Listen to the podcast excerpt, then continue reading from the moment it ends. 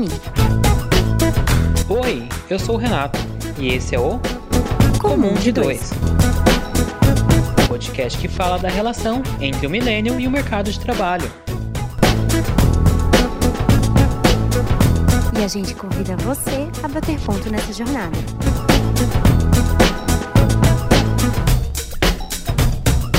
Olá pessoal, sejam bem-vindos a mais uma edição do Comum de Dois. E é aqui é o Renato que vos fala. Oi, gente, tudo bem com vocês? Como é que vocês estão nessa quarta-feira? Aqui quem fala, para quem ainda não sabe, é a Karine. E estamos aqui, né, Renato, prontos para mais um episódio. Sim, sobrevivemos ao último episódio? Sobrevivemos ao último episódio. Muito conteúdo, muita coisa para falar, mas já estamos aqui prontos pro novo tema, né? Sim, inclusive quero aproveitar e mandar um beijo pro Fê. Ele foi maravilhoso no último episódio. Foi um episódio que repercutiu bastante. Pelo visto, vocês gostaram bastante também, né? E vamos seguir pro tema então, né? Já que a gente falou sobre a glamorização do trabalho excessivo, quando se trabalha demais, qual que é a consequência, né? A consequência é fritar o cérebro, né, Karine? A consequência é chegar em um nível que a gente nem imagina que possa chegar, que é a famosa, ou talvez não tão famosa, síndrome de burnout. E hoje a gente vai comentar um pouquinho a respeito, tentar explicar o que ela é, que realmente é um assunto novo, como a gente pode trabalhar para que a gente não precise chegar a esse extremo, né? Sim, o, o burnout está sendo bastante abordado, principalmente agora por questões da pandemia, né? A gente vê bastante canais é, de imprensa falando até em respeito dos médicos ou dos profissionais, melhor dizendo, dos profissionais da área de saúde que estão sofrendo também dessa síndrome ainda mais nesse período, né? Pra gente então partir, deixar todo mundo na mesma linha de raciocínio, cá, o que é o burnout, falando de uma forma mais específica? Então, segundo o Ministério da Saúde, a síndrome de burnout ou o esgotamento profissional, ele é um distúrbio emocional com sintomas de exaustão extrema, de estresse e de esgotamento físico que resultam em situações do trabalho desgastante e que demandam muita competitividade ou responsabilidade das pessoas no ambiente de trabalho. De uma forma bem resumida, a palavra burnout ela surgiu uh, em 1974 e significa queimar-se por completo. Então, realmente é isso, é um esgotamento, é literalmente fritar os, os neurônios, mas num sentido muito assim de, de emoções e de, de saúde mental mesmo. É, eu tava até ouvindo alguns podcasts, outras mídias para me inteirar mais sobre o assunto. Tava até lendo que o psicanalista alemão, o Herbert Freudenberger, ele foi a pessoa que catalogou o termo síndrome de burnout e ele mesmo chegou a sofrer o burnout, né? Então, além dos profissionais da área de saúde que, que a gente comentou agora há pouco, o burnout também é percebido em bastante profissionais da, da educação e também dos policiais, por causa da, das cargas horárias, por causa da pressão. Por exemplo, os, os professores eles lidam desde problemas familiares dos alunos até questões de segurança, questões voltadas para problemas é, de crime, depende da, da, da, região em que ele atua, se é num, num, numa escola mais, mais periférica, então tem todo esse tipo de, de problema. Também os pais, né? Os próprios pais dos alunos têm esses problemas. O policial também eu acho que é fácil de entender porque ele sofre esse tipo de pressão que está ali nas ruas, a, o aumento da, da criminalidade, é, mas também não é só os profissionais dessas áreas de saúde, educação e, e segurança que tem esse tipo de problema. Hoje, eu acho que como a gente falou no episódio passado, tá mais nítido entender que a gente está sofrendo pressões de tudo que é lado, né? É, do sentido de trabalho. Tanto não precisa ter uma, uma, uma profissão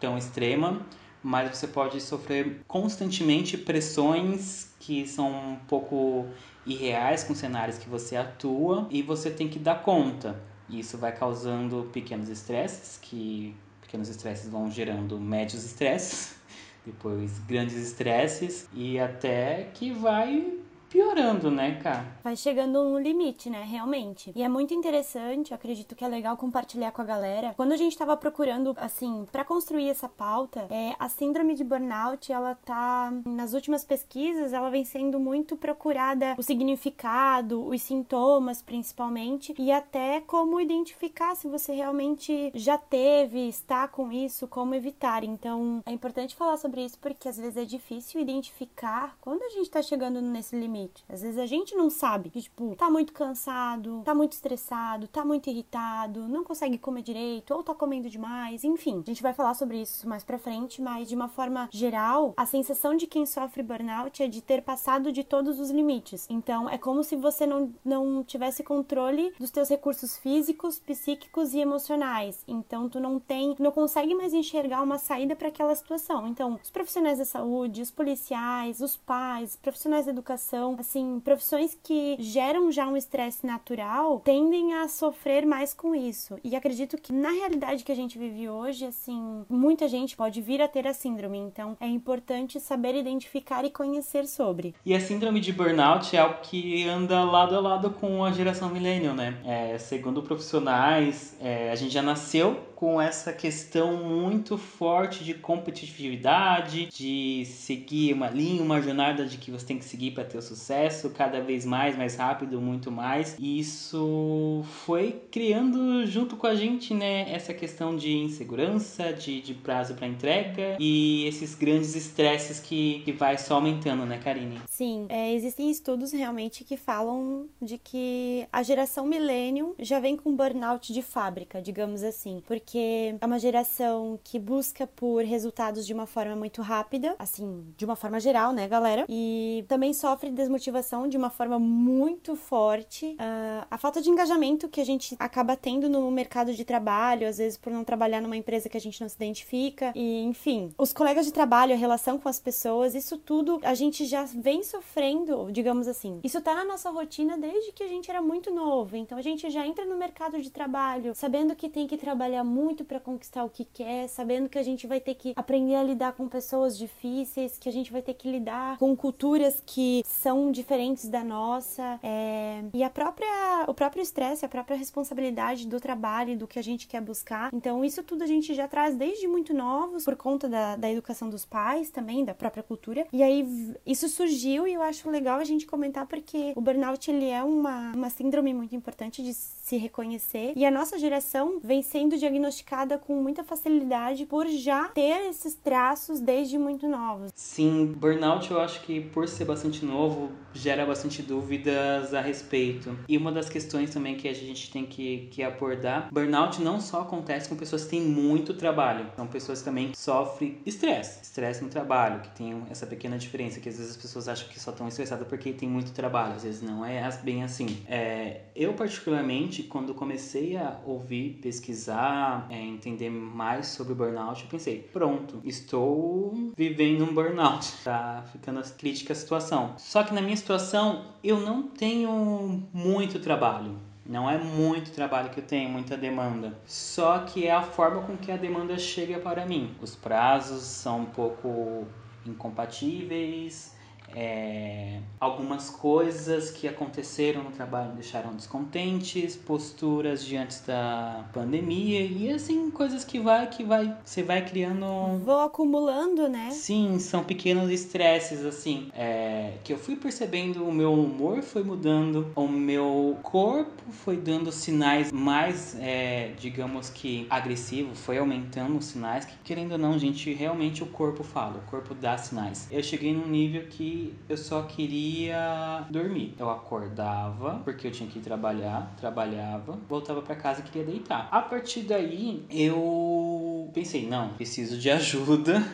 Eu, eu acho que eu estou chegando no meu limite não sei se eu já estou ultrapassando ele, então preciso de ajuda e procurei um médico psiquiatra. É, já fazia terapia, mas resolvi procurar um psiquiatra. E conversando com ele, é, eu entendi uma coisa também, que não necessariamente estava vivendo um burnout, mas eu estava prestes para que isso pudesse acontecer. Por causa, é, a gente abordou alguns sintomas e, e ele me deu uma explicação em cima disso que eu vou falar um pouquinho mais pra frente. Mas assim, é, esses sintomas que, que ele falou tem bastante nessa parte aqui que a gente vai falar agora, por isso que eu já até te faço a pergunta, cá. Como que a gente consegue identificar o que é o burnout? Então, eu vou ler um trechinho de uma matéria uh, onde o Instituto de Psicologia e Controle de Estresse de São Paulo publicou, onde eles falam o seguinte: burnout é um estresse ocupacional. Eles comentam que o indivíduo começa a enfrentar a síndrome quando sair para o trabalho se torna um sacrifício. Então, você desconfia que a sua função na empresa não tem mais importância, você sente que a sua dedicação não está sendo recompensada, que o que você faz não gera mais satisfação para as pessoas com quem você trabalha. Então, você não sente mais satisfação no que você está fazendo, você não sente mais vontade de ir trabalhar, de conversar com as pessoas, se torna uma rotina pesada, sabe? Então, nas palavras da psicóloga Marilda Lippe, que é a presidente do Instituto de Psicologia e Controle de Estresse, é, quando você começa a ter essas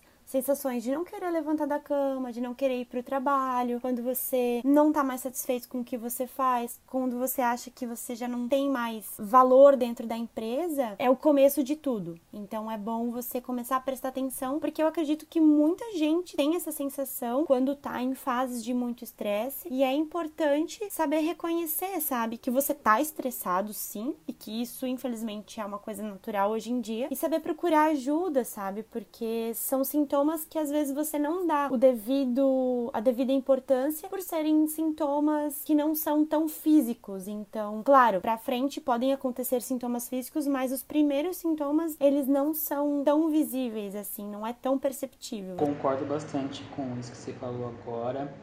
É, no meu caso, eu fui percebendo que o meu corpo começava a dar sinais já no domingo. Domingo já era um dia meio já denso. A maioria das pessoas tem essa visão, né? Domingo e tal. Domingo, ó, quando começa o Fantástico, já aquela coisa. Só que para mim não era simples assim, não era apenas a, ah, sei lá, já me dava um, um, um peso grande, eu sentia, pá, que droga, eu já nem queria dormir, que eu sabia que quando eu acordar ia ter que ir trabalhar. A desmotivação ela já começava antes mesmo de você começar a trabalhar, né? Antes de chegar na segunda. É, até foi chegar de acontecer alguns momentos que eu acordava na segunda morrendo de dor no estômago. E daí isso começa, ah, será que é porque fome, sei lá, comia, daí me dava enjoo. Ou às vezes eu tava no trabalho meu coração eu sentia meio que dando uma acelerada descompensadamente. É, aconteceu bastante isso e também até de, sabe, dava uma parada assim, o que, que eu tô fazendo? É, não do que eu tô fazendo na minha vida, mas o que eu tô fazendo no trabalho mesmo, sabe? Eu, eu, eu tenho um follow-up, eu vou anotando tudo que eu fazendo, mas às vezes eu parava assim, tá, mas o que, que eu tô fazendo agora? O que, que eu tenho que fazer mesmo? Sumia as ideias na minha cabeça. É, e por eu trabalhar com um grupo de empresas, eu pulava, né? Ah, tô falando de tal empresa agora, ou falar de outra empresa que é outra abordagem. E às vezes dava um, um tchutchu assim na minha cabeça e eu ficava, meu Deus, o que tá acontecendo? E nesse momento, né, eu comecei a, ficar mais forte assim por causa da pandemia, sabe? Porque eu tinha já já entendia como funcionava a minha empresa, nem era por isso tanto assim, já estava lidando. Só que a partir do momento que a gente foi privado de outras coisas e a minha única rotina foi trabalhar, trabalhar, trabalhar e nada mais que isso, não tive nenhum outro tipo de, de estímulo, ah, série, TV, mas era pouca coisa. Eu comecei a me questionar, que aí vem, tipo, será que faz sentido mesmo? Será que estou trabalhando certo? Será que meu trabalho tá fluindo, veio todo o questionamento da vida. E eu não encontrava nenhuma resposta naquele momento. Às vezes eu tava com a impressão que eu tava perdendo meu tempo. Não só a questão relacionada ao trabalho, mas tipo, eu tô perdendo meu tempo geral, sabe? Renato, o que você tá fazendo da sua vida? Isso me deixava bastante angustiado. Ainda mais quando a gente parava para ver opções é, na região que a gente mora, o que a gente vive, o, o nosso cenário total. Então isso me deixava bastante angustiado, que eu acho que é, engatilhava vários pontos de ansiedades que eu tenho. Eu sou uma pessoa que bastante ansiosa, tenho é, alguns distúrbios relacionados à ansiedade. Estou controlando, estou em tratamento com isso, mas estava muito que eu não estava conseguindo mais controlar, sabe? As coisas que eu já abordava com a, com a psicóloga, com a terapia, na terapia, eu já estava praticando, só que ainda assim estava cortando. Isso foi estranho para mim, porque também eu, conversando com, com na terapia, o meu maior questionamento é: eu tô há pouco tempo na empresa, tô menos de um ano eu já estou cansado assim, mesmo que se eu saísse da empresa e fosse para uma nova, poderia acontecer isso de novo? E esse era o meu medo constante, sabe? Esse questionamento que vai chegando, caramba. Daí eu comecei a me analisar e entender melhor, sabe? Que eu já estava bem ansioso no meu emprego com que eu fui demitido fiquei toda aquela fase de demissão que eu considero que não é uma fase tranquila. Você está constantemente procurando emprego, você não, não tá relaxando. E já encaixei no emprego, que foi onde eu, onde eu fiz e já meu, meu... Encaixei no emprego, fazendo o final da faculdade, aí veio TCC, veio formatura, aí veio pandemia. Então eu tava muito, meu Deus, correndo, correndo, correndo com muita coisa, é, muitos estímulos, muitas coisas mudando na nossa vida, que também encadeava muitas coisas no trabalho. Eu parei para analisar tudo que estava acontecendo e resolvi puxar o freio de mão, sabe? Eu tive que puxar o freio de mão porque porque eu tava com a sensação que se eu continuasse nesse ritmo, eu ia bater.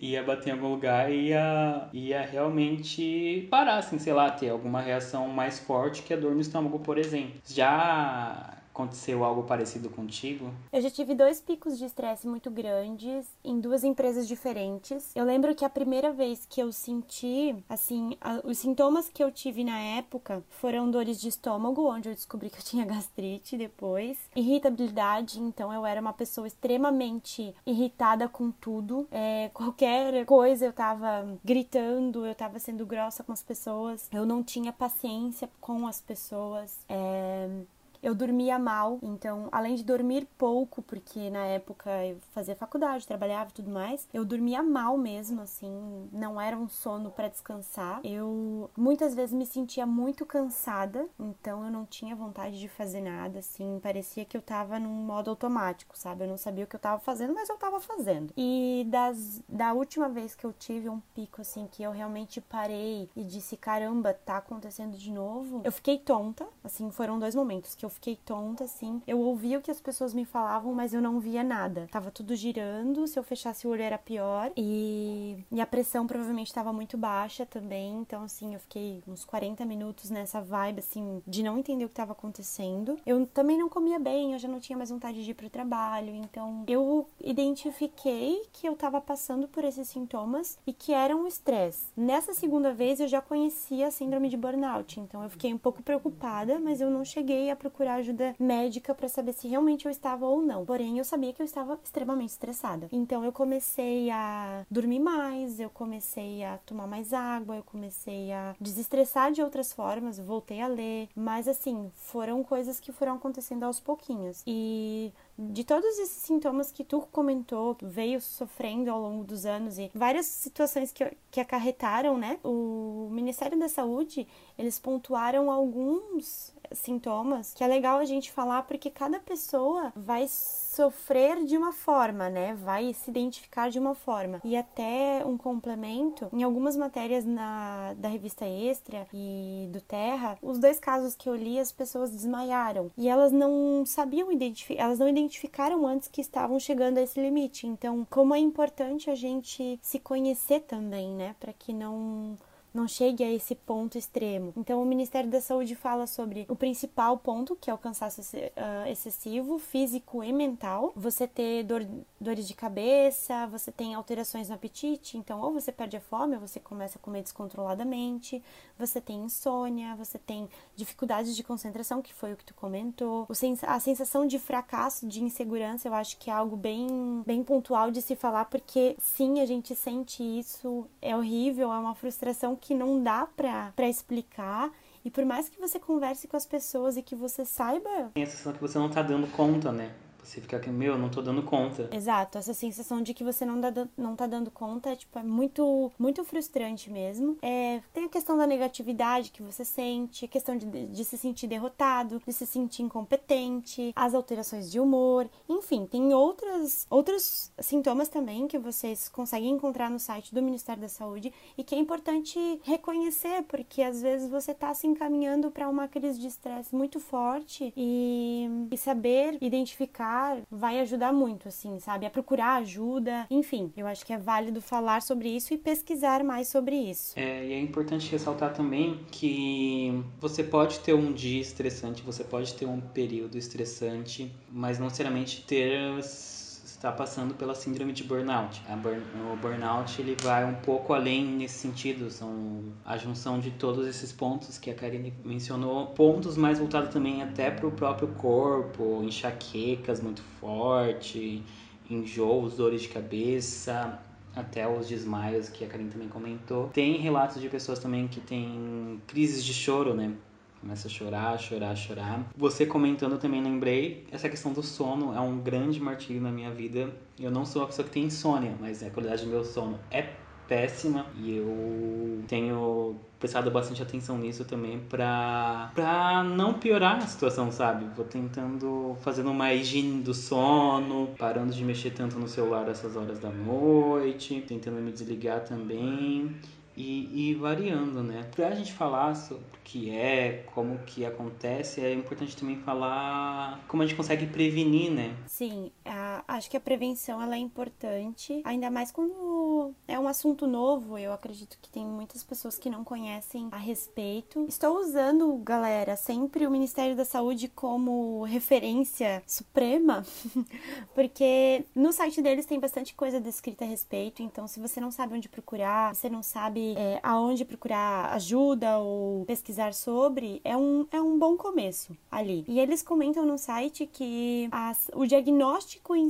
ele vai ser feito sempre por um especialista após uma análise do, do paciente. Só que a forma de prevenção, ela pode ser feita por nós mesmos, então eles pontuam algumas coisas, como por exemplo, é, definir pequenos objetivos na vida profissional e na vida pessoal. Então, você saber o que você quer para o seu futuro profissional e para sua vida pessoal é importante, mas às vezes são coisas a longo prazo. Então tenta trabalhar com metas e objetivos de curto prazo, coisas pequenas, porque você vai começar a conquistar e isso vai automaticamente te motivar a conquistar outras coisas. Então, e também te ajuda a não se sentir tão tão estressado, a começar a dividir a tua rotina de uma forma mais saudável. É, esse foi um, a primeira coisa que eu acabei fazendo também. Foi parei para analisar o que, que eu quero da minha vida mesmo, para onde eu quero seguir se eu tava, se a carreira que eu estou seguindo é condiz realmente com o que eu quero, que eu espero, e até coisas que eu estou disposto a abrir mão para em prol de um bem-estar ou algo assim do gênero, sabe? Eu parei um momento para tirar uma pequena férias, tirei uns quatro dias off então fui pro meio do mato, me isolei, fiquei só eu e meu namorado, consegui refletir bastante nesses assuntos e eu acho que foi onde comecei a trilhar esse, esse, esse freio de mão.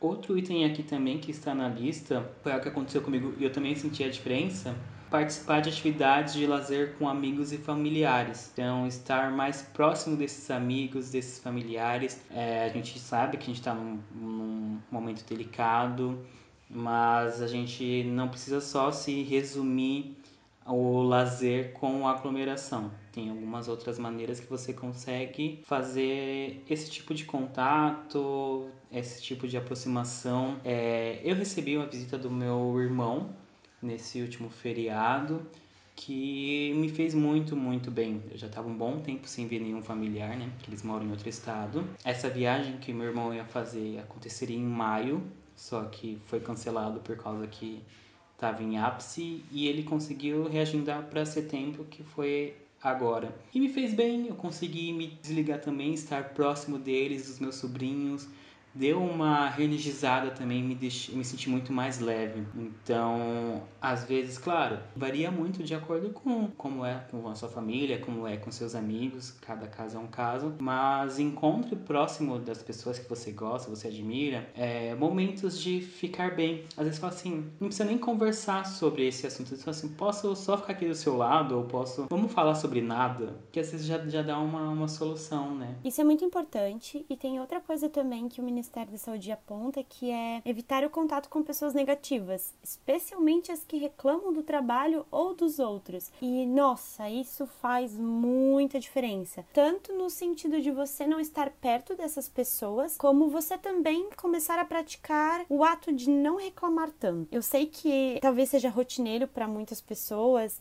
e até eu tinha esse costume de só reclamar, reclamar, reclamar. E é legal assim você começar a trabalhar isso, sabe? Evitar ficar reclamando que, meu Deus, tô muito estressado, meu Deus, que dia chato, meu Deus, que pessoa chata. E até de ficar perto de pessoas que também só conseguem ver o lado negativo, porque isso vai te deixando mal de certa forma, isso vai te infectando mentalmente. Quando você vê, também você só consegue ver o lado ruim das coisas. Então, isso é algo que se deve levar muito em consideração. Evitar de colocar linha na fogueira, né? Exato, nossa, muito. Quanto mais a gente fala, realmente vai pegando mais fogo e às vezes a gente entra num looping eterno de ah, qualquer coisa você já enxerga como algo muito mais grave do que vira um hábito, né? Sim. E você vira a pessoa reclamona e não é legal nem para você, nem para as pessoas que vão estar do seu lado que é você vai acabar sendo as pessoas as pessoas vão começar a te evitar também por ser essa pessoa negativa então já já tente cortar aí. Outro ponto que é necessário eu acho que faz parte de um todo né tá muito atrelado é faça atividades físicas né regularmente. Então uma caminhada se puder fazer academia faça é, uma corridinha eu ando de bicicleta também então, isso faz um, uma diferença no, no, seu humor. Você libera endorfina, que aquece seu coração, aquece sua mente, dá uma coisinha boa no corpo e também libera né, o estresse.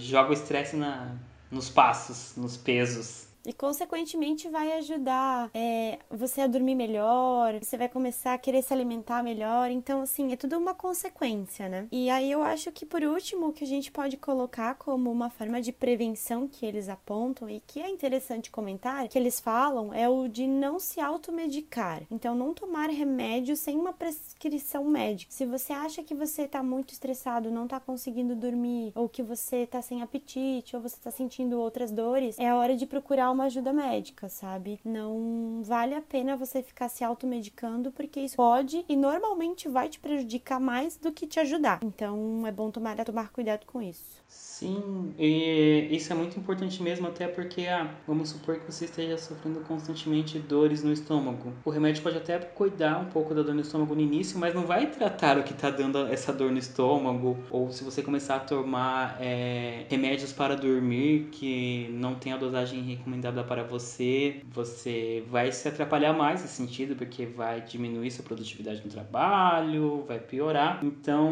nunca se automedique, ainda mais nessas situações. Sempre procure terapia. Tem lugares que tem, terapia, é, tem terapias com valores acessíveis, tem muita faculdade, universidade que tem o um curso de, de psicologia que oferece também esse, esses tipos de terapias mais sociais. Então é legal sempre pesquisar, converse com seus amigos também. É, às vezes, não que eles vão resolver os seus problemas, mas às vezes eles podem conhecer algum profissional dessa área que pode te ajudar. Sim, e é fundamental a gente conseguir manter um equilíbrio entre o trabalho, entre o lazer, a família, a vida social, que hoje em dia está acontecendo de uma forma diferente, e atividades físicas, né? Porque isso tudo vai. Isso tudo engloba quem nós somos, a nossa vida. Então é preciso ter esse equilíbrio e é preciso cuidar de cada uma e saber a importância, principalmente, que cada uma tem na nossa vida, né? Porque o trabalho ele é extremamente importante, mas como a gente já falou no último episódio, ele não é é tudo. Então, se você se deixar levar por isso, não digo se deixar levar, mas se você não perceber a tempo, isso pode te prejudicar na saúde de uma forma muito pesada. O meu terapeuta ele aponta esses quatro fatores. São quatro pilares, né? É, atividade física, praticar atividade física, fazer terapia, que é a jornada do autoconhecimento, alimentação também, muito importante cuidar da alimentação e espiritualidade. Não quer dizer que você precise ai, ser católico ou seguir uma outra religião à risca, mas cuide do seu lado espiritual também, dessa parte mais é, interna, né? Você contigo mesmo. Então, tendo tudo isso em equilíbrio, ajuda muita coisa. Na semana que vem a gente vai trazer um novo tema que envolva esse, essa questão do setembro amarelo. A gente vai fazer isso ao longo do mês todo de setembro. E lembrando que o CVV, o Centro de Valorização da Vida, ele realiza apoio emocional e prevenção do suicídio atendendo voluntária e gratuitamente todas as pessoas que querem e precisam conversar sobre total sigilo por telefone, e-mail e chat 24 horas, todos os dias. E o telefone deles, para você ter de fácil acesso, é o 188. E também é importante frisar, se você sentiu algum desconforto, tá sentindo que não anda muito legal, procure um auxílio profissional, tá, gente?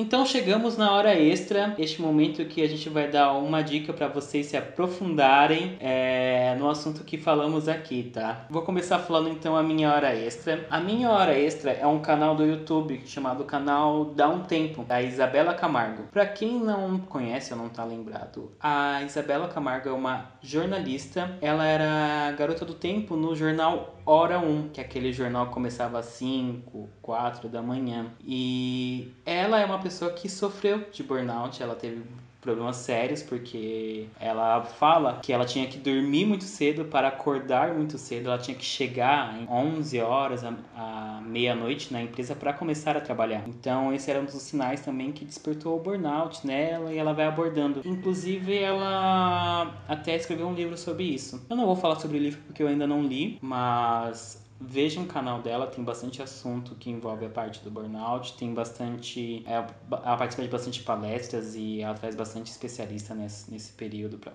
nesse canal para abordar o assunto. E depois leia um livro dela se interessar também. Eu vou ler mais pra frente e comento com vocês o que eu achei. É, a minha hora extra, na verdade, ela vai ser um pouco mais light. Vai ser uma indicação de, de filme. É um filme consideravelmente um pouco antigo que se chama Quero Matar Meu Chefe. Então, são três amigos que estão esgotados do trabalho, que realmente não gostam do chefe por várias situações e acabam tomando uma atitude muito radical para resolver esse problema, que não é aconselhável, galera. Mas o filme assim, no final ele é divertido, é uma comédia, então dá para rir um pouco e entender assim, tipo, essa questão, sabe, de como as pessoas lidam com o estresse. Então, não façam o que eles fazem no filme, mas vale a pena assistir. Ah, e depois disso, vamos, vamos quebrar um pouquinho, né? Como tá o seu happy hour, Karine? O que, que você tem feito para desopilar um pouquinho sua mente? Então, para desopilar a mente, eu quero indicar um seriado que se chama Atypical. Então, ele conta a história de um rapaz, assim, da família e de um rapaz, que é o principal, onde ele tem autismo